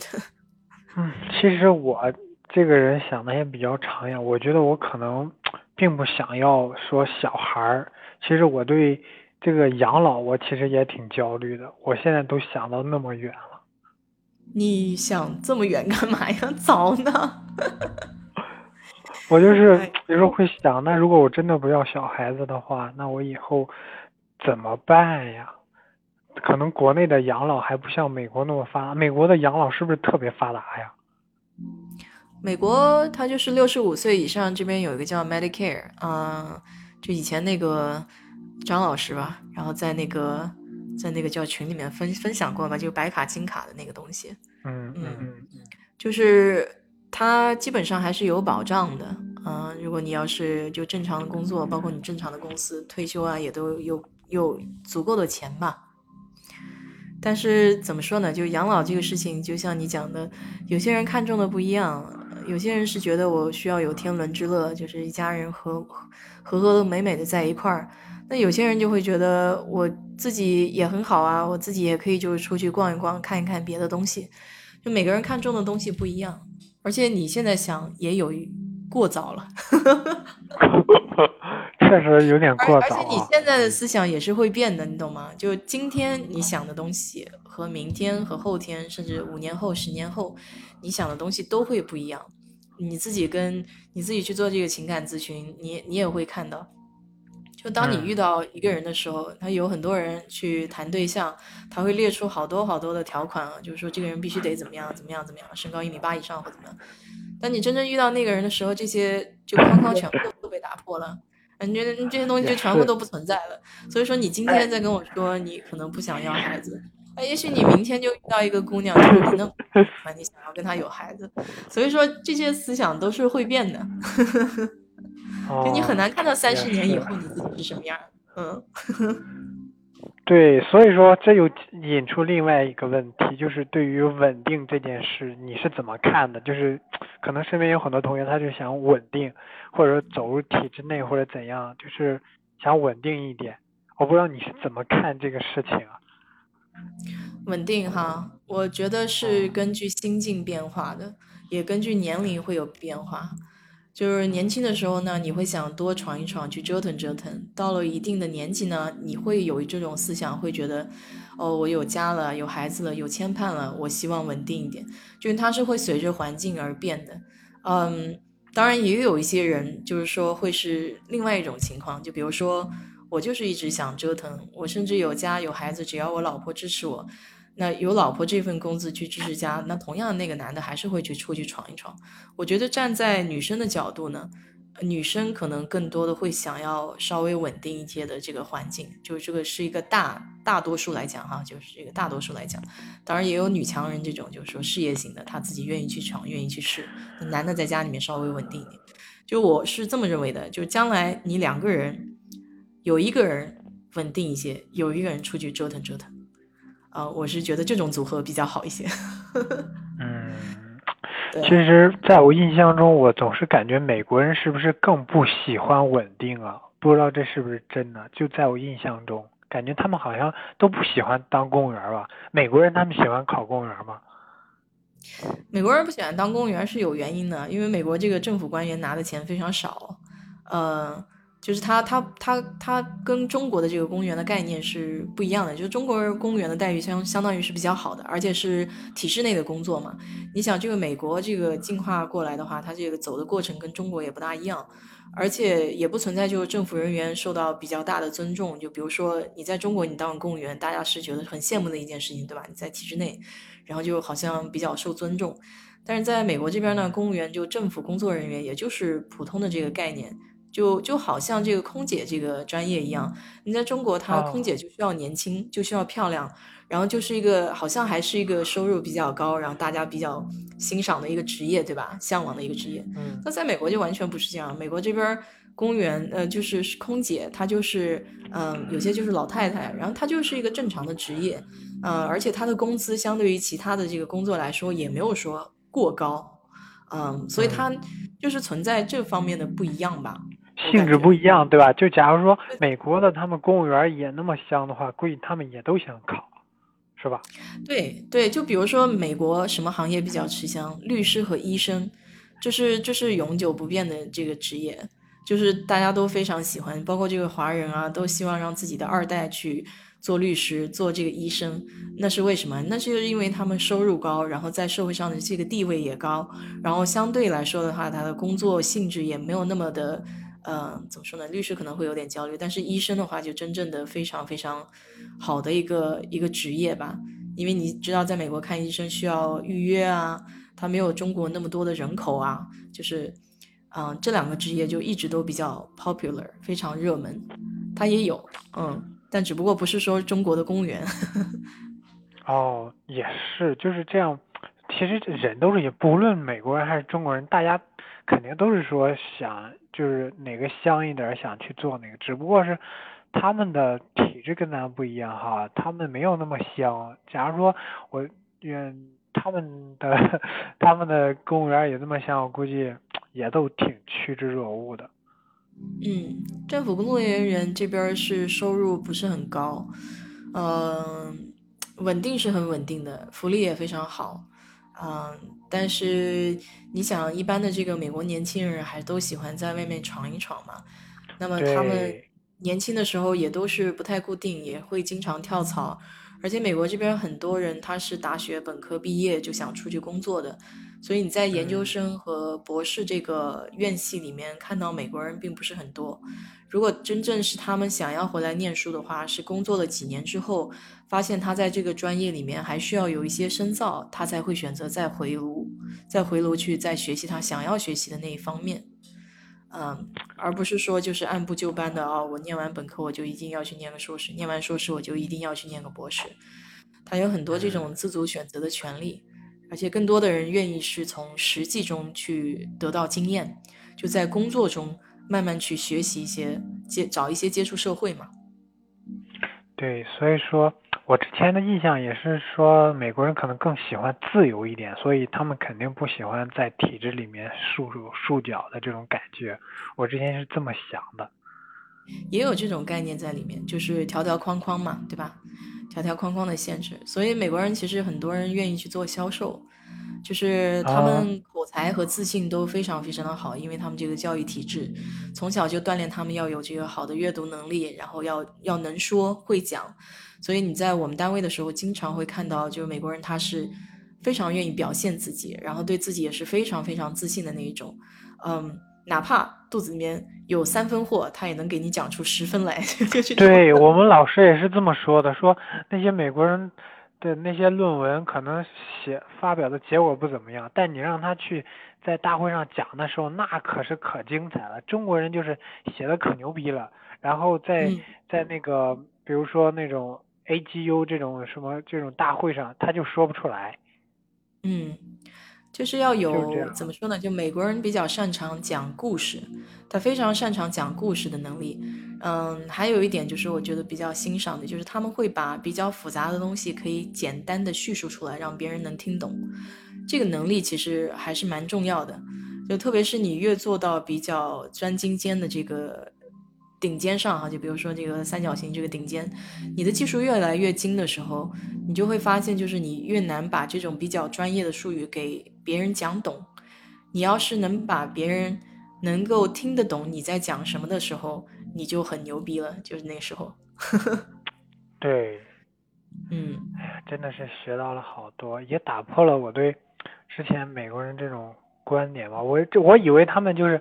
肯定不想公务员了，但现在我想想，他们还是因为公务员可能没有那么香，所以没有，所以就发挥不了他们的专长吧。其实美国人是很很愿意去找自己擅长做的事情的，这就是我就说在观念上跟我们中国人会有一点不一样。我们好多时候我们会盯着自己的短处，嗯，就是觉得自己有哪些缺陷要要弥补。对。但是他们更多是我不看我自己的短处，我就看我自己擅长的地方，我就是拿长板去去拼嘛。其其实我觉得就是这种思维方式的不一样，就导致有很多时候就表现出来的那种状态也会不一样。我我就很能够感触的，就像你这个在技术技术论坛上面去发表演说嘛。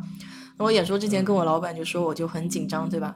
我老板当时就给我讲过一句话，他说在这个领域里面，你要相信没有任何人比你懂得更多了，因为你自己对对对做这个领域的。对，我老师也这么说的。我老师也是跟我师姐，就我博士师姐嘛，她她好像是去做学，就这种讲他做的东工作，还有博士答辩的时候，他就说我老师就跟我师姐说。那你现在做的这个就是你们这个行业里面最顶尖的，你就应该是最懂的，所以你要很有自信。我老师就这么跟我师姐讲的。对，所以你老师是很不错的。你要知道这种他就是从美国读博士回来的嘛，他也是。我老师还挺厉害的，他是他是南京林业大学的本科，然后到南大读的硕士，然后在华盛顿大学读的博士。我老师他说他去美国读博士的时候都没有编过程，因为他硕士期间就是搞那个画图啊什么的。他去了之后前一年就是。呃，前一年就是学那个编程，哎，说到这儿还有一段浪漫的爱情故事，我给大家分享一下。就我老师啊，我老师他当时去美国读博士，把他的女朋友可都带过去了。他女朋友就是，他女朋友当时也在读硕士，就为爱啊，就放弃了那个学位，就是。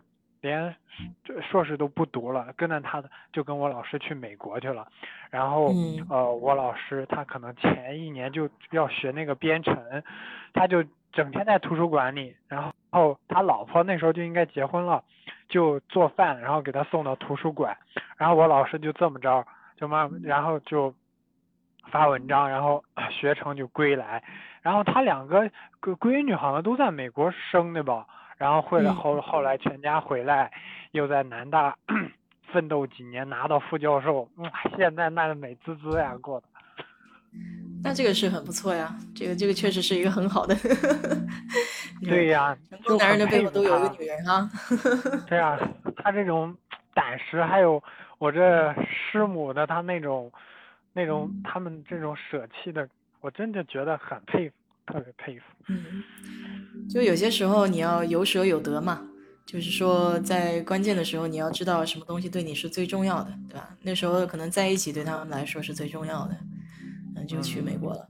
嗯，对呀，所以就人真的是有好多种好多种可能。我现在我现在就走在回宿舍的路上的路，现在现在嗯，挺好的。在南大的校园里边儿。哎，你帮我多看看，我还我还挺喜欢。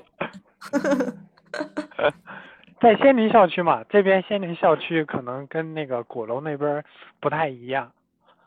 呃，我去年还去仙林的呢。我去年回去的时候还坐地铁，然后从从城里面去仙林那边了。我还去那边逛了一圈。嗯，哦，哎呀，那去年那我也在南大，那我们曾经距离的那么近啊，这真是太非常非常近了，说不定就擦肩而过了。没关系，没关系。对，下次下次回去的时候，咱们一起聚一聚呗。嗯，下次说不定你回来时候我已经去非洲了，哈哈。有可能。对啊，有可能吧？不知道你嗯你在美国，他啥时候才能解禁呢？所以这个东西缘分有时候就是这么的神奇。对，没事儿，总有缘总会相聚的，对吧？对呀、就比如说，你看之前我大概就是从疫情那个时候吧，我当时我记得咱们是在 QQ 群里偶遇的嘛，然后当时嗯你说你整这个电台，我就听，我从那个时候就一直听到现在嘛，每集我都听，然后 从那个时候就养成了这个听的习惯。你看呢，我今天我就成为成为这个 捧哏了，对吧？这就很很牛，我就就我就上场了，粉墨登场了就。挺好呀，对啊，对啊。其实我就是希望是这种形式，就是说大家有什么可以互相探讨的。然后有些时候周末跟朋友在一块儿，就也是一样的情形，只不过大家就是吃着饭，然后聊着天，然后扯扯淡，就蛮好的。对就有很多东西是互相聊的。嗯我在直我在知乎直播的时候，包括当时也没有太多的呃没有那么多感触，是后来看李佳琦他有时候采访说到一句话，他说直播是一种陪伴。我当时听完之后，结合我自身的感受，我觉得这句话说的就很对。这种陪伴不只是说，嗯，就比如说我是主播，我陪伴你，我觉得更多时候是说那边的小伙伴们也是在陪伴主播。就是你像我在上海为什么去做这个播呢？因为我之前从来没在外面租过房子，都是在学校住。我自己是第一次在外面租房住，然后我也很孤独啊，就在租的一个小单间儿里头，就也人生地不熟的，我就觉得还就有人，不管那边有没有人认不认识吧，都觉得赶走赶走孤独，然后我就觉得是一种陪伴嘛。包括那边的人，可能你认识的不认识的，他都在听你的这个啊、每天都在更新的喜马拉雅，它都算是一种陪伴，我觉得。对啊，是没错，而且而且就像我以前说的，你你一个人你懂得这个知识面总归还是有限的嘛。你像我做了这个节目以后，我从听友群里面就学到了很多东西，就也拓展了自己的知识面。嗯，一个人总归有自己的局限性，你多多听听身边人聊一聊，多去 感受一下其他人的这种感受，你给自己也有很多的这种认知，就打开自己的视野嘛。对，然后我看我身边不是有要去美国或者哪里的师兄师姐，我就跟他们安利，我说，哎，你说咱们老南大有个老师姐，她也整这个电台，你也整一个。我说你这不是要去那儿哪哪儿都，你也整一个，分享一下。那我就跟他们安利。对啊，对啊，这东西就是就是这样，你自己的爱好你就能坚持下来，就是你自己愿意去做的事情，你就愿意花这个时间和精力。啊，我觉得你就觉得真的好能坚持呀！你基本你基本上是每天都会更新，你真的太厉害了。这件事情你真的我你真的坚持了好久，对吧？我记得我当时是几月份呢？忘了是几月份，三月份还是四月份开始听，当时你就应该播出了十几集了吧？然后现在一直在更新，很牛的。嗯，主要也是给自己一个动力吧，就是每天学点东西，你像很多我讲的事情，可能我原先也不了解，但是因为自己要做这个节目，想要去分享给别人，所以你自己也迫使自己去学习这方面的知识，然后去了解一些另外一面的东西。我觉得这也是对自己一个比较好的促进。嗯，真的，一样的，一样的，学到了很多。大家都你们那边现在是几点啊？我现在是九点四十九点三十九。上午吗？上午对。哇，上午的九点三十九，那应该是阳光明媚哦。嗯，是的，今天天气还确实，哦，今天是有点阴天的，就没有太阳。阴天啊，阴天也是一种别样的感觉。啊，是不是应该放一首《阴天》？反正就是这种感觉就很神奇。有时候啊，我跟你说，我小的时候最大的不能说最大的梦想就是。老师有时候，你比如说小学、初中写作业写的累了，我就站在那个阳台上，我就仰望星空，我就看到天上那飞机。因为我在河南的一个小县城嘛，我是什么时候坐飞机的？就是呃大呃啊那是大四，呃考研嘛，来南京复试，我坐了第一次从沈阳到南京的飞机。我当时小的时候，我就站在阳台上，我就瞅那个天空，我瞅见那个飞机，我就。我就想啊，在飞机上大晚上的是什么感觉？我就可想可想坐飞机了。虽然，但是其实长大了之后，比如说大学也可以坐，但是比较说没必要嘛。你坐火车花个几百块，你何必坐飞机呢？就就是可能有也就没有去去想过这些东西。然后后来就是真正坐了一次飞机，确实感觉不一样。但那是白天，就是这个。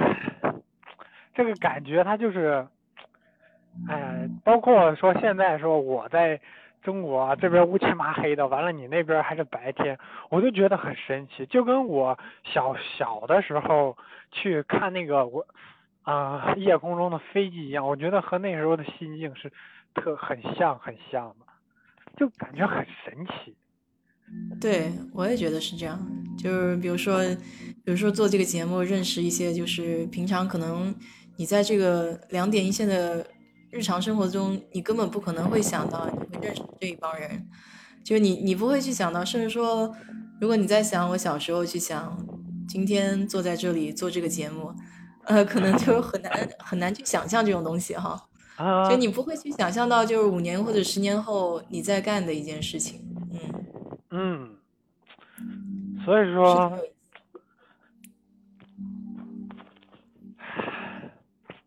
就是想到这儿就觉得，有时候就是，嗯，虽然会很焦虑吧，但有时候呢，又是说，把自己就想，假如说你把这个放十年来看，二十年来看，就有时候我也会这么劝自己，或者是让自己这么想，你放到十年的跨度看，二十年的跨度来看，可能你现在在找工作，也是一个不起眼，就是。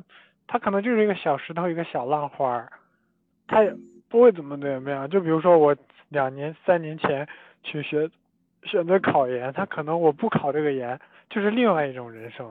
他考了就是现在这样的。但是你现在让我回头去看，我觉得也没有那么的大不了。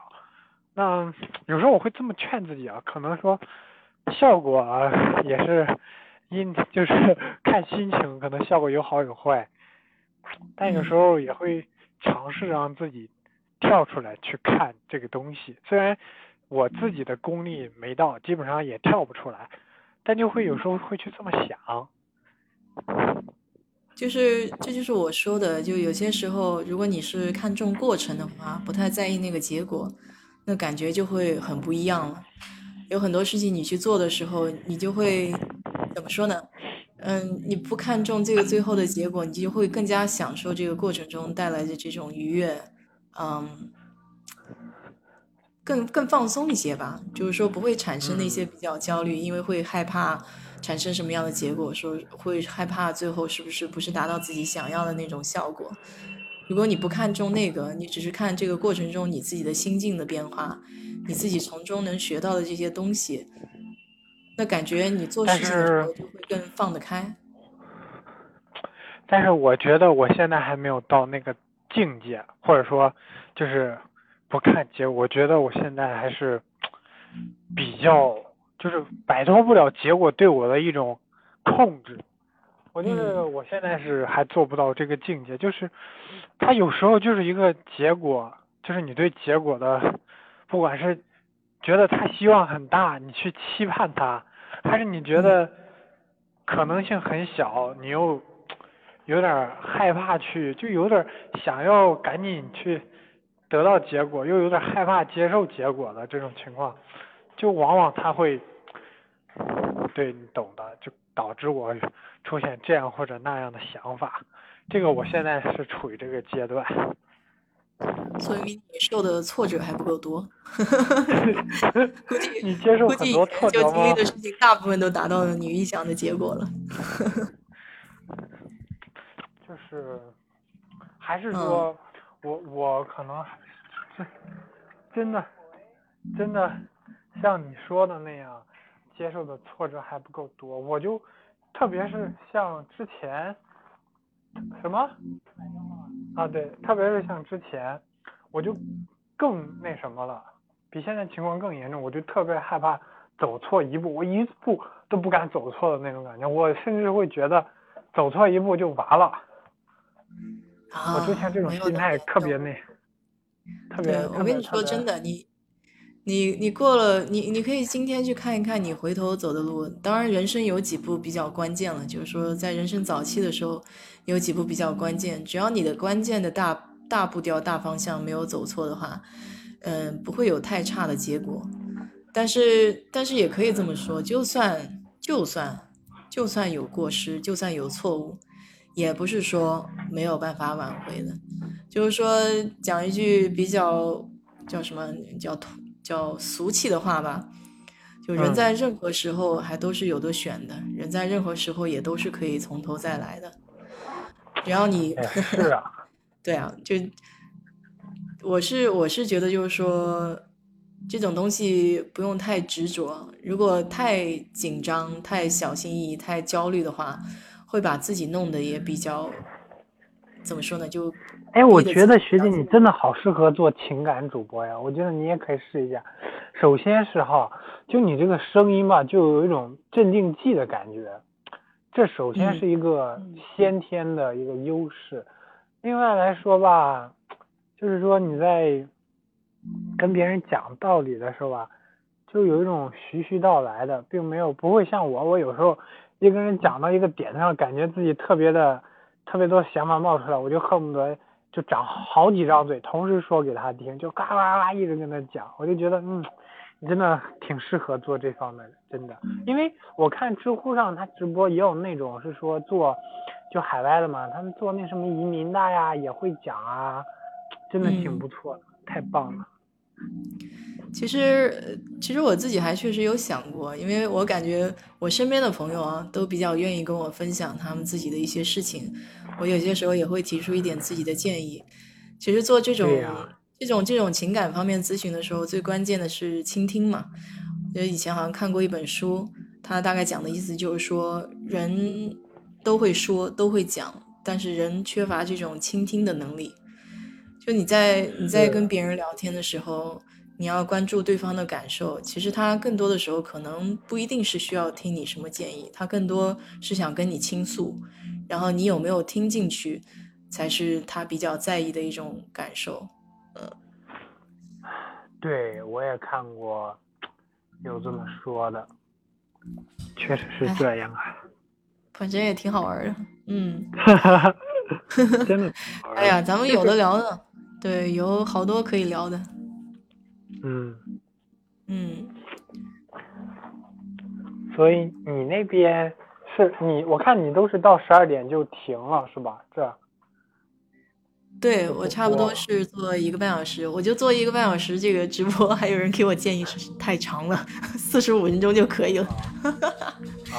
但是我有时候是觉得，就是大家聊天嘛，聊着聊着就挺高兴的，也没有必要说是一定要控制一个条条框框，呃，非要控制在里面。聊得高兴，咱就多聊点；聊不出来东西，咱就少聊一点，一样。对，不像我当时在知乎那做直播，因为他有那个知乎他是那样的，他必须超过一个半小时，超过一个半小时才算数嘛。我当时尬聊，你知道不？我就跟个复读机一样，有时候就是可能直播间来来往往就有那些游客嘛，他知乎他会给你流量倾斜，因为他开始刚开始做直播嘛，他会给你流量倾斜，就比如说把你这个直播间插到那个他那个就是知乎看回答问题的那些呃推荐里面，他会给你插到那里面，很多不明不明所以的呃就进来了是吧？嘚儿就进来了，然后就不明所以的看到了我。然后我就在那儿像，因为有时候没人跟我说话，我就像个复读机，一直在说哦，你分手了哦，你分手了。那如果你分手的话，就有时候说想不出来说什么，就一直在复读，就很尴尬。对啊，就是你你像我自己也在这边看喜马拉雅有一些直播嘛，他们一些直播的节目的话，其实说实话啊，我我其实有些时候不大喜欢听没有什么内容的，就是没有什么内容，他在那边尬聊的话。我也觉得挺没有意思。对，但有时候你比如说，你看他有些平台，他可能会更呃更嗯人性化一点。有些平台它是可能有 KPI 嘛，它就要求你每场必须得是至少得一个小时以上或者怎样，它就它也有那个考核，或者是我不知道有没有喜马拉雅的工作人员跟你对接。我看在知乎它就有人员，就运营人员嘛，他会加你微信。去跟你对接这些东西啊，上次有一个人好像是联系我的，但是我对这个东西是比较谨慎一点，我也怕是骗子，所以他当时就问我要微信，我我当时不是正好美国这边微信有问题嘛，我说没有什么加你的，一般来说他是只会通过平台去联系，他不会说通过就是说在微信群里联系，那倒不会。对，就是平台嘛，平台他直接给我联系，然后私信你是吧？对，私信我，然后跟我说，就是好像就谈一下这个运营的事情，啊，我说我这个最近微信有点问题，然后要不你用就是用 QQ 联系我吧，后来就没有没有下文了。哦，那有可能是真的，如果是那个平台的话，因为他们都有这种专门对主播的一个运营嘛，但他其实也不会真的给你什么什么，他只是会会说给你提一些建议啊。因为主播还挺多的，他没有办法去一对一的，除非像那种，嗯，李佳琦那种大主播，他可能会专门去对扶持，他可能更多是说有一些活动让你参加一下，通知到你，就是这样的，帮助也不是很大。对，其实其实怎么说呢，就是做这个事情就看你自己动机是什么了。你要是觉得自己是个业余爱好的话，也无所谓这些事儿。说实话。对哦，也是，确实是。对啊，我做这些东西就是觉得能认识一点朋友，聊聊天也蛮好的。然后有一些人，嗯，就比如说像你师弟，你有一些问题想要问啊，关于出国啊，关于工作呀，我只能说以我个人的这种经历吧，然后，嗯，从我的角度上去看一下这些问题，等于说也就是也就是分享一下自己的一些经验吧，不见得说是真的对每个人都有帮助，但是能够帮助到别人那是最好的一件事儿，嗯。无所谓的事情，对我来说。而且 确实，你看你这个播放量，它就播放量就一直在往上走嘛。你看你刚开始的时候，我记得我当时关注你的时候，你的关注者应该才不到一百个，还是不到五十个，很少，几十个人。对，然后蹭蹭蹭，慢慢慢慢，现在都两千多个了，你看看了不得呀。对，其实就是自己自己慢慢做一些自己想做的事儿吧。我有些时候觉得这这个比比涨多少粉丝啊、涨多少订阅啊更重要。当然了，有这些有这些数字在涨，你总归是觉得越来越多的人关注你了，你也觉得很开心的一件事。对啊，就是你说的东西有人在听，对吧？这你就会觉得嗯很爽，就很不错。对，就像你讲的，就是你也觉得会是一个陪伴，就是啊，有有这么多人。喜欢我的节目，那肯定是一件高兴的事情。嗯，对啊，挺好。嗯，好，这样要不今天就到这儿吧。好的，那我们我们这边也快十二点了，那就睡觉了，拜拜。你也以后也常来聊啊，有事情咱们再继续说。嗯，好的，好的，拜拜。哎，拜拜。挂喽。嗯，挂吧。啊今天也谢谢朋友们的收听哈。我就今天就一首歌来结束吧。